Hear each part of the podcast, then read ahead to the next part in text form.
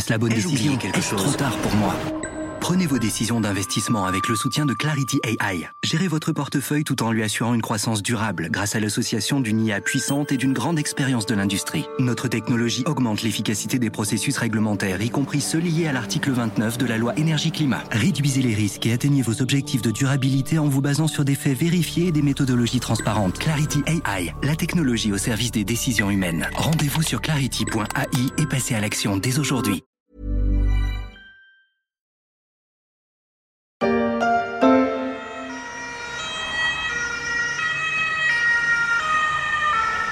Vendredi matin, la dépêche Reuters me prend à la gorge. Les hôpitaux d'Île-de-France saturés sous 24 à 48 heures. Frédéric Valtou, président de la Fédération hospitalière de France, lance un appel à la solidarité nationale. Invité de RMC vendredi matin, il évoque notamment des transferts de patients. Aujourd'hui, euh, c'est toute l'île de France qui est touchée. Euh, euh, dans mon hôpital, ici, dans le sud Seine-et-Marne, on est, on sera sans doute ce soir ou, ou demain aux limites extrêmes de nos capacités d'accueil. Il faut être lucide. il faut regarder les choses en face et donc il va falloir faire jouer une solidarité régionale. On a encore en France euh, des hôpitaux qui sont moins sollicités. Ça ne veut pas dire que dans les semaines qui viennent, ils ne le seront pas à leur tour si malheureusement l'épidémie gagne ces régions. Mais néanmoins, pour quelques jours, quelques semaines, mais on en est là dans le combat d'aujourd'hui. Je suis Pierrick Fay, vous écoutez La Story, le podcast d'actualité des échos, et on va prendre le pouls d'un hôpital qui plie mais ne rompt pas. Lundi matin au réveil, ce que l'on craignait vendredi s'est produit. La vague de malades atteints du Covid-19 continue de déferler sur les hôpitaux parisiens. Des chiffres qui aident à comprendre ce que sont en train de subir les hôpitaux français. Ces dernières 24 heures, ils ont enregistré 319 nouveaux décès et 1900 nouvelles admissions. Des services qui ont atteint parfois leur point de rupture. C'est particulièrement le cas, vous allez le voir, en Ile-de-France. En Angleterre, certains parlent d'un tsunami. Sur France Inter, le professeur Bruno Rioux, directeur médical de crise de l'APHP, avoue. Effectivement, on est dans une crise sanitaire d'une gravité euh, tout à fait exceptionnelle. En fait, on a un paradoxe avec cette maladie provoquée par ce nouveau virus, c'est-à-dire que le risque individuel est, est faible, probablement une mortalité de quelques pourcents, mais par contre, c'est un virus extrêmement contagieux. Bonjour Solveig Godluc. Bonjour. Vous êtes journaliste au service France des Échos. Les auditeurs de la story commencent à bien vous connaître. Dans les Échos, ça fait plusieurs jours que vous alertiez sur le risque d'engorgement des hôpitaux d'Île-de-France, à l'image de ce qui s'était produit dans l'Est de la France. Quelle est la situation ce lundi matin? Bah, Je crois qu'on peut parler de saturation maintenant. Alors, euh, nos chiffres datent de samedi soir, mais samedi soir sur l'île de France, on était déjà à à peu près 1600 euh, lits de réanimation occupés par des patients Covid-19, ce qui signifie qu'on est à saturation, puisque l'île de France, qui a fait un énorme effort, a réussi à augmenter ses capacités euh, de 1200 lits à 2000 lits. Mais il faut aussi compter à peu près 500 lits de réanimation pour des gens qui n'auraient pas attrapé le coronavirus et qui tout simplement euh, bah, ont d'autres pathologies. Donc là, on est plein et c'est d'ailleurs la raison pour laquelle on a commencé à transférer des patients en Ile-de-France ce week-end. Et il faut dire les choses, euh, nous nous installons euh, dans une crise qui va durer, dans une situation sanitaire qui ne va pas s'améliorer rapidement. Il va falloir tenir, il va falloir rester extrêmement mobilisé. La vague épidémique qui déferle sur la France, qui a frappé la région Grand Est la première, qui est en ce moment en train d'arriver en Ile-de-France, dans les Hauts-de-France, dans d'autres régions françaises, est une vague extrêmement élevée et elle soumet l'ensemble du système de soins, l'ensemble du système hospitalier à une tension redoutable. Lors d'un point presse vendredi, le Premier ministre a mis en garde contre cette vague qui déferle d'est en ouest sur la France il reste de la place en réanimation? Alors oui, oui, oui on n'est pas à plein. Heureusement, euh, il y a une gestion au niveau national qui s'est mise en place pour les lits de réanimation, pour les capacités de réanimation d'ailleurs, parce qu'il ne s'agit pas seulement de lits, il s'agit d'abord de personnel spécialisé au lit du patient, puisqu'il faut euh, des infirmières euh, de réanimation, euh, des médecins, des anesthésistes, des gens qui sont spécialistes de la réanimation. Donc ça, c'est d'abord le personnel.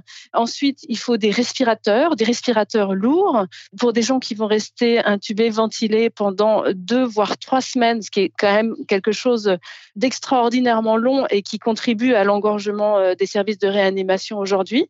Donc les respirateurs, eh ben, qu'est-ce qu'on fait On n'en a pas assez. Donc on a passé des commandes, on a demandé à Air Liquide, on a heureusement euh, un producteur national, de multiplier par 10 ses capacités de production. Et puis euh, on reconvertit des respirateurs euh, de transport, des respirateurs un peu plus légers. Bref, on, bricole un petit peu. On a aussi des problèmes de petit équipement. On a des problèmes d'approvisionnement en médicaments puisqu'il y a des ruptures de stock pour des anesthésiants ça commence à faire un petit peu peur. Alors voilà, tout est en tension, tout est difficile à trouver. Euh, c'est pas seulement euh, les masques, les blouses, etc. Et euh, ça nécessite désormais une gestion nationale, une planification pour envoyer les moyens là où on en a le plus besoin. Donc aujourd'hui, c'est le Grand Est, l'Île-de-France, les Hauts-de-France, la Bourgogne-Franche-Comté. Mais il reste encore des endroits en France où on a des soignants, des respirateurs, des lits. Alors la Nouvelle-Aquitaine, par exemple, les de la Loire, dans une moindre mesure l'Auvergne-Rhône-Alpes. Et puis, bien sûr, il y a nos voisins, notamment allemands, qui nous prennent quelques patients et qui nous envoient aussi euh, du matériel. On peut penser que les transferts de malades vont se poursuivre? Assurément, ils vont se poursuivre. On ne peut pas dire qu'il y ait énormément d'annonces à ce jour euh, du côté du gouvernement. C'est vraiment une gestion au jour le jour. Et comme tout est très centralisé, on a du mal à avoir euh, les informations par avance. Je peux simplement vous dire que le Grand Est, il y a une dizaine de jours, s'était fixé pour objectif euh, d'évacuer 200 patients. Il semblerait qu'on soit plus très loin d'atteindre cet objectif. La question se pose de savoir si cet objectif va être rehaussé. En Ile-de-France, on n'a pas d'objectif euh, officiel, mais euh, vu euh, les pressions, vu les demandes répétées des hospitaliers pour soulager le système, j'imagine qu'il va y avoir beaucoup plus de transferts. Solveig, vous parliez de, de, manque, manque de moyens, manque de matériel, mais on sait que beaucoup de soignants ont aussi été contaminés par le virus, malgré bien sûr toutes les mesures de précaution qu'ils ont prises. Est-ce qu'il y a un risque de pénurie de personnel dans des hôpitaux déjà en sous-effectif avant la crise? Oui, bien sûr, c'est déjà le cas. Hein y a des pénuries de personnel spécialisé. Parce qu'en revanche, les bonnes volontés ne manquent pas.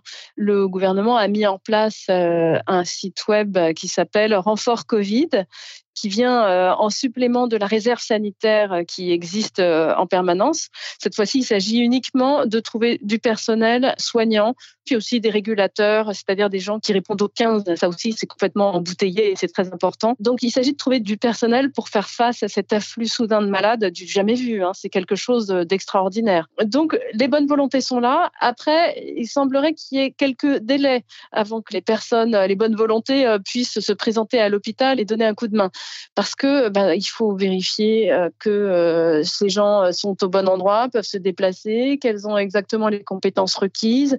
Et c'est un travail administratif qui est long et on n'a pas le temps. Quoi. Quelle tristesse pour le personnel hospitalier, infirmiers, aides-soignants, médecins, brancardiers, sans oublier les pompiers et les militaires mobilisés. Et quel dévouement les mots sont un peu vains et les applaudissements très palos lorsque l'on est à l'arrière et que ceux-ci sont au front, en première ligne dans une guerre sanitaire contre un virus aussi contagieux. Elsa Fresnay est enquêtrice aux échos. Ces dernières semaines, elle a réalisé une série d'entretiens avec des soignants, surtout des spécialistes des maladies infectieuses, mais aussi des psychologues, des infirmiers.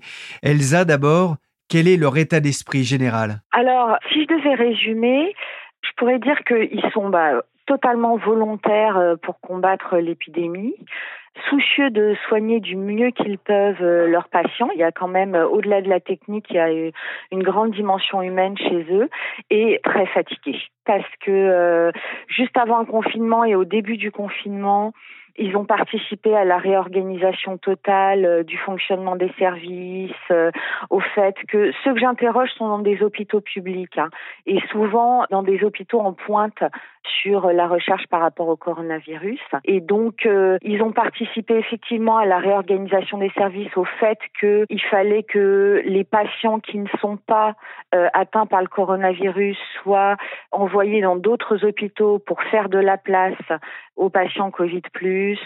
Ils ont aussi organisé des formations express pour tous les non-spécialistes, etc. Et puis, euh, à peine était-il euh, prêt que la vague est arrivée. Donc, euh, ça fait de longues heures, très peu de week-ends et beaucoup d'anxiété parce qu'ils ont souvent l'impression d'être démunis, à la fois en termes de savoir face à un virus dont on sait peu de choses et en même temps en termes de protection matérielle pour les citoyens et pour eux-mêmes. Elsa, vous avez interrogé les docteurs Véronique Edgen, Alexandre Bleibtreux, Anne Gervais, Léa Colombin. Ils travaillent tous dans des services d'infectiologie. Ils parlent médecine de guerre, lame de fond, peur de devoir avoir à trier les patients. Ce qui est en train d'arriver est glaçant, dit l'une d'elles. Rien ne les prédisposait à vivre cette situation Alors oui et non, parce que euh, oui, ils sont prédisposés parce que c'est des gens qui, étant dans des services où euh, les patients qui arrivent en temps ordinaire ont des maladies rares ou des maladies graves, ils ont l'habitude d'avoir euh, la vie des gens entre leurs mains et de côtoyer la mort. Ils ont aussi l'habitude, euh, ils me l'ont dit plusieurs fois, c'est notre métier de devoir juger, alors généralement pas tout seul de manière collégiale, si un patient peut supporter par exemple une réanimation. On a beaucoup dit dans les médias il va y avoir du tri sur la réanimation, etc. Il faut savoir, il faut comprendre, et moi je me le suis fait expliquer, ce qu'on entend par tri. C'est-à-dire que si on entend devoir choisir entre deux patients que la réanimation pourrait sauver, tous ils me le disent, c'est insupportable, mais on n'en est pas là en Ile-de-France. Si on entend par tri devoir juger à plusieurs médecins si un patient peut supporter une réanimation, pour nous, c'est vague la réanimation. Et donc, je me le suis fait expliquer. Et en fait, la réanimation, non seulement vous êtes sous oxygène, mais pour vous donner suffisamment d'oxygène, on vous enfonce un tube dans la trachée, c'est-à-dire qu'on enfonce un corps étranger. Or, tous les gens qui sont déjà très immunodéprimés ou très faibles de par leur âge, de par leur maladie chronique, leur corps ne supporte pas ce corps étranger. Et donc, la réanimation risque de les tuer plus vite que la maladie elle-même. Donc ça, c'est des choix que ces médecins-là font tous les jours, même en temps normal. La grosse difficulté maintenant, et c'est pour ça l'absence de préparation, c'est que ils ont beaucoup, beaucoup, beaucoup plus de malades et que même s'ils ont doublé le nombre de places en réanimation, les choix doivent se faire très vite.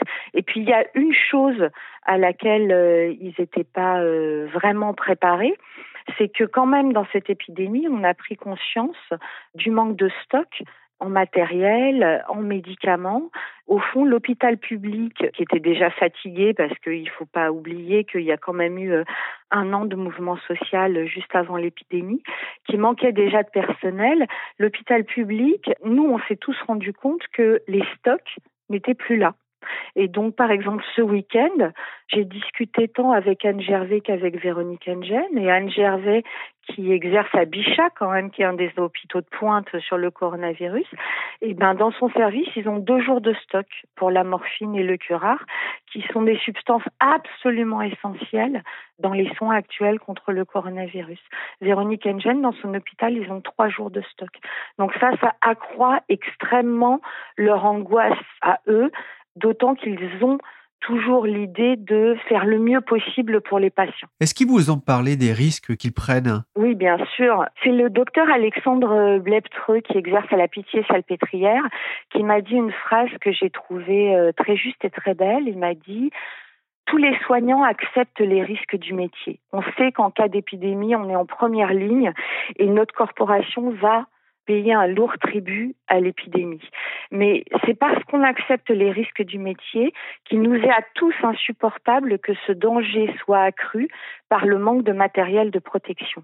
Et donc très concrètement, par exemple, le docteur Engen m'a raconté que à un moment ils avaient plus de surblouse. Alors à l'hôpital, les soignants qui vont voir des patients Covid+, qui ont déjà des formes graves du Covid+, doivent mettre non seulement un masque, des gants, mais des surblouses. Et ces surblouses, il faut qu'elles soient bien fermées, notamment au poignet, pour éviter que le virus aille sur leur peau et que eux transportent ce virus ailleurs ou soient contaminés.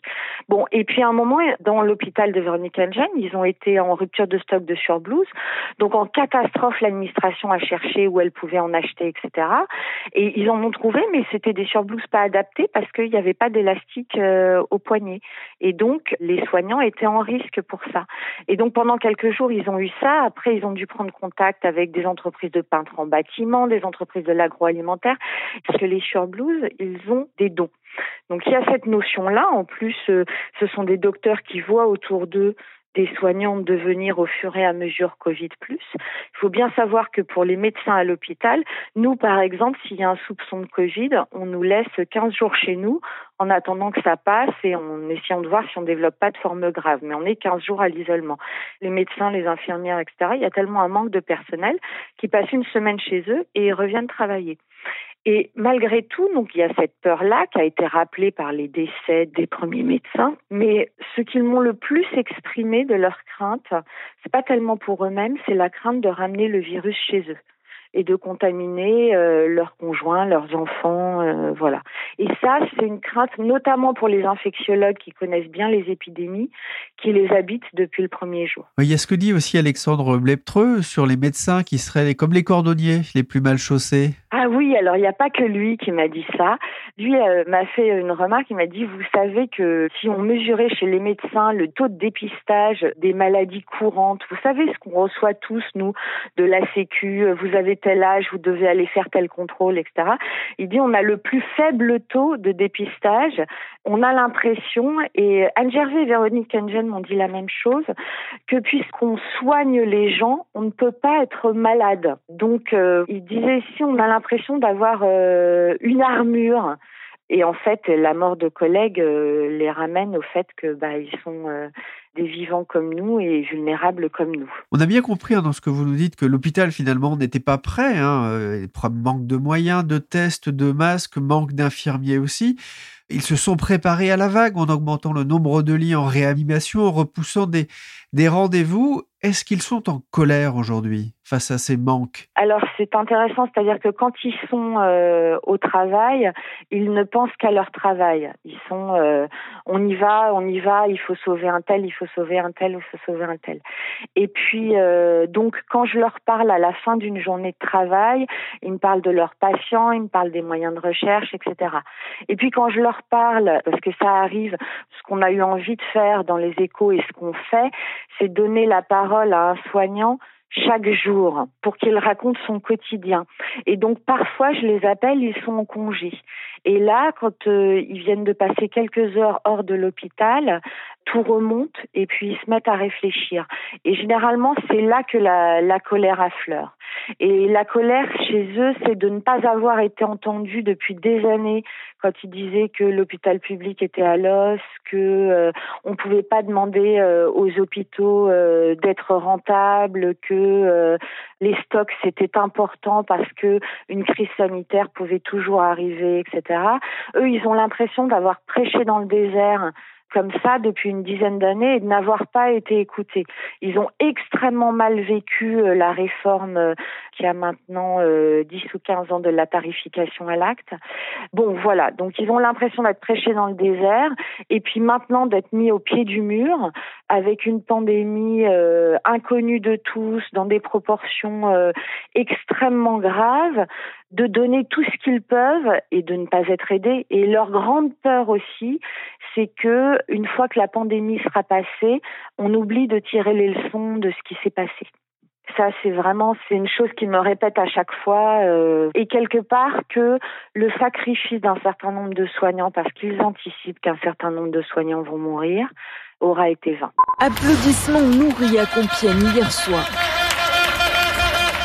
Ces désormais traditionnels applaudissements de 20 heures dédiés aux soignants étaient chargés d'une émotion toute particulière dans la ville où exerçait le médecin décédé du coronavirus. Les cinq médecins ont déjà trouvé la mort en France et le 25 mars, la PHP estimait à plus de 600 le nombre de soignants contaminés. Euh, Elsa, est-ce qu'il y a de l'abattement? Eh ben, je n'en ai pas vu chez eux. C'est-à-dire que euh, on passe de euh, l'extrême précision euh, à qu'est-ce qu'on doit faire, l'anticipation, etc., à effectivement des moments de colère, mais je n'ai pas ressenti chez eux d'abattement. Il y a aussi un mot qui revient souvent et c'est presque heureux, j'ai envie de dire, c'est celui de solidarité. Ah oui, ben, ça c'est extraordinaire. Par parenthèse, c'est aussi dans ces périodes-là euh, assez tragiques qu'on voit les ressorts quand même de générosité qu'il y a euh, chez les Français, chez tous les Français. Et euh, bon, pour eux, ce qui a été important, c'est que on sait que l'hôpital public manque d'infirmières, par exemple. Et puis les externes, les étudiants en médecine externe, donc qui peuvent pas encore prescrire, etc., se sont retrouvés du jour au lendemain sans cours, sans stage. Et ben, ils ont tout de suite été en masse volontaires pour faire office d'infirmière, d'aide-soignante, euh, etc. Dans plusieurs hôpitaux aussi, ils ont vu revenir euh, des infirmières à la retraite, euh, des médecins libéraux. Et puis, c'est le docteur Anne Gervais qui me racontait ça. Toutes les petites attentions des Français, ça les touche énormément. Par exemple, à Bichat, ils ont reçu des chocolats d'un artisan. Et puis euh, les médecins ont tous un peu des boucles WhatsApp où ils communiquent. Euh, bon, et les premiers temps où les Français applaudissaient tous à 20 heures, eh ben euh, ils enregistraient et ils s'envoyaient ces enregistrements des quatre coins de la France. Voilà, chez moi c'est comme ça, chez moi c'est comme ça. Et effectivement, ça leur réchauffe le cœur la solidarité. Et puis ça les conforte aussi dans l'idée, notamment la solidarité entre collègues et toute profession médicale confondue.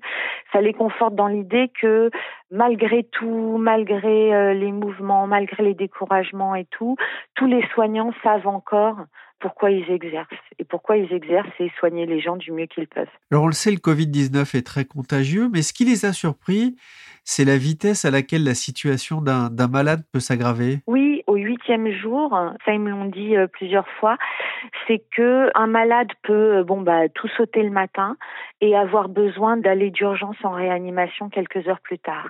Et ça c'est une grande crainte pour les médecins mais aussi pour les infirmières et infirmiers, c'est de louper le moment où le malade est en train de basculer, où il faut agir là, maintenant, tout de suite.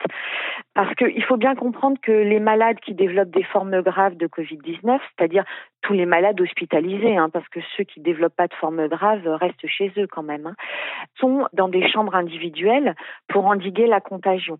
Et les soignants sont obligés aussi de mesurer le nombre de fois où ils rentrent dans ces chambres individuelles, parce que faire des allées et venues, encore une fois, c'est favoriser la progression de l'épidémie. Et donc, effectivement, leur grande crainte, c'est qu'entre deux allées et venues, un patient décompense et qu'ils arrivent trop tard. Léa Colomba parle de surveillance rapprochée notamment.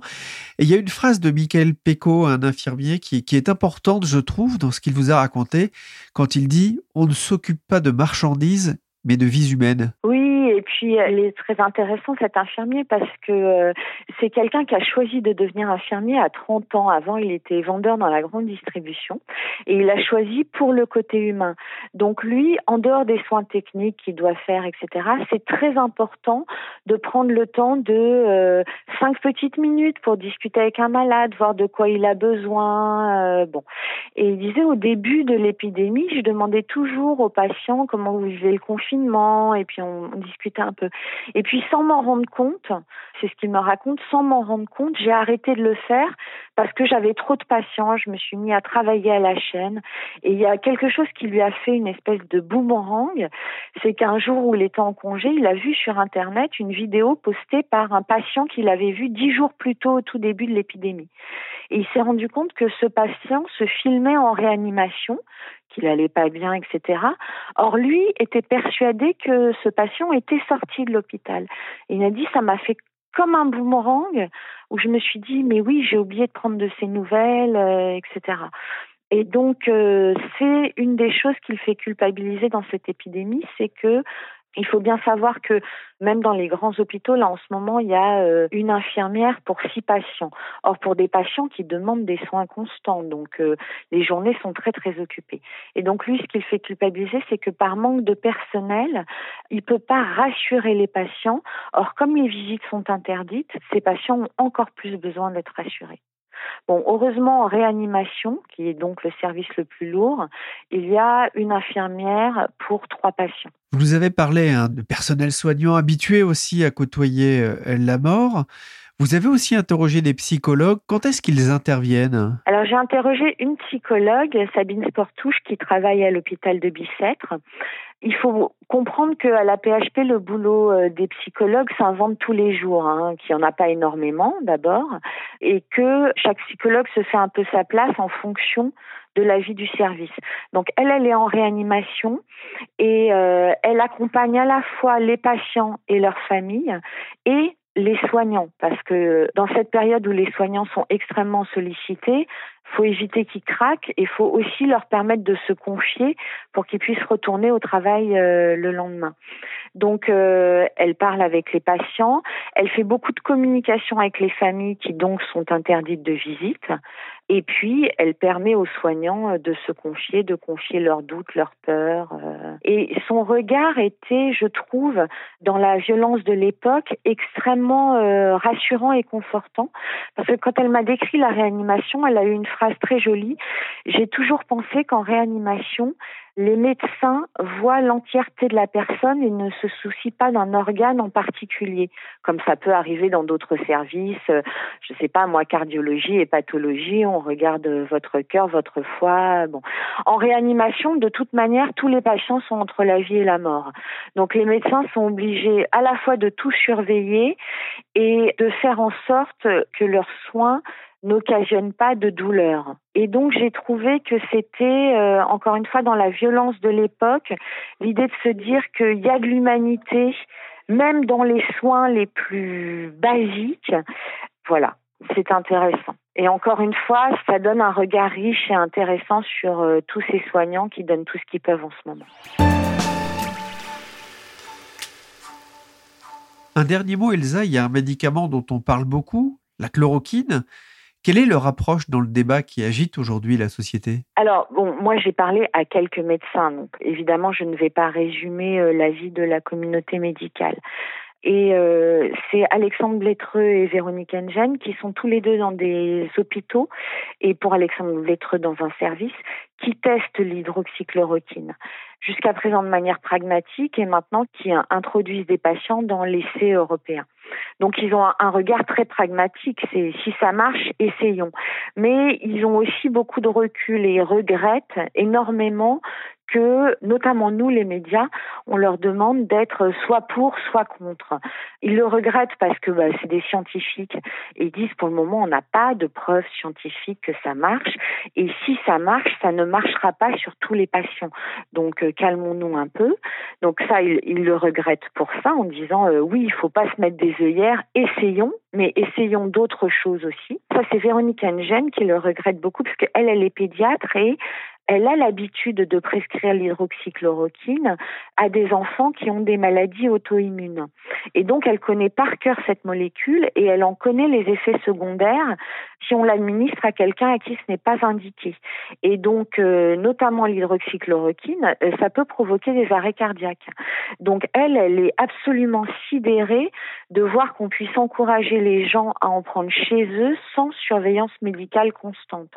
Et elle s'en est rendue compte parce qu'elle a une patiente de 14 ans qui a une maladie auto-immune et à qui elle l'a prescrit en petite quantité tous les jours, qui tout à coup, après tous les sujets euh, des 20 heures sur l'hydroxychloroquine, n'en trouvait plus en pharmacie. Or, ne plus en trouver, ne plus en prendre tous les jours, ça risquait de la tuer, cette patiente. Donc, évidemment, elle s'est débrouillée pour qu'elle en ait, mais ensuite, elle a pensé aux gens qui faisaient soit de l'automédication, soit à qui des généralistes avaient pu prescrire ça, et elle disait, mais c'est une folie, c'est pas une molécule anodine, il peut y avoir d'énormes effets secondaires voilà, il faut le faire dans le cadre de l'hôpital. Donc c'est leur avis que j'ai trouvé à la fois euh, mesuré, pragmatique. Alors je leur disais, écoutez, quand on est dans une situation d'épidémie comme ça, est-ce qu'on peut dire il faut le temps de la recherche Est-ce qu'on peut être mesuré, pragmatique? Euh, Évidemment que tout le monde cherche le remède, ce qu'ils veulent bien admettre. Donc ils essaient de travailler au plus vite. Mais c'est vrai qu'ils avertissent aussi contre les effets secondaires. Et d'ailleurs, on commence à voir des effets euh, secondaires dans certaines régions. Merci Elsa Fresnay, enquêtrice aux échos, et Solveig Godluc, spécialiste des questions de santé. La story, c'est fini pour aujourd'hui. L'émission a été réalisée par Willy Gann, chargé de production et d'édition Michel Varnet. Vous pouvez retrouver la story sur toutes les plateformes de téléchargement et de streaming. N'hésitez pas à vous abonner et à partager nos émissions et aussi à nous attribuer 5 étoiles, c'est toujours bon pour le moral. Pour l'information en temps réel, c'est sur leséchos.fr et notamment la série d'entretiens réalisés par Elsa Fresnay auprès des soignants en lutte contre le coronavirus.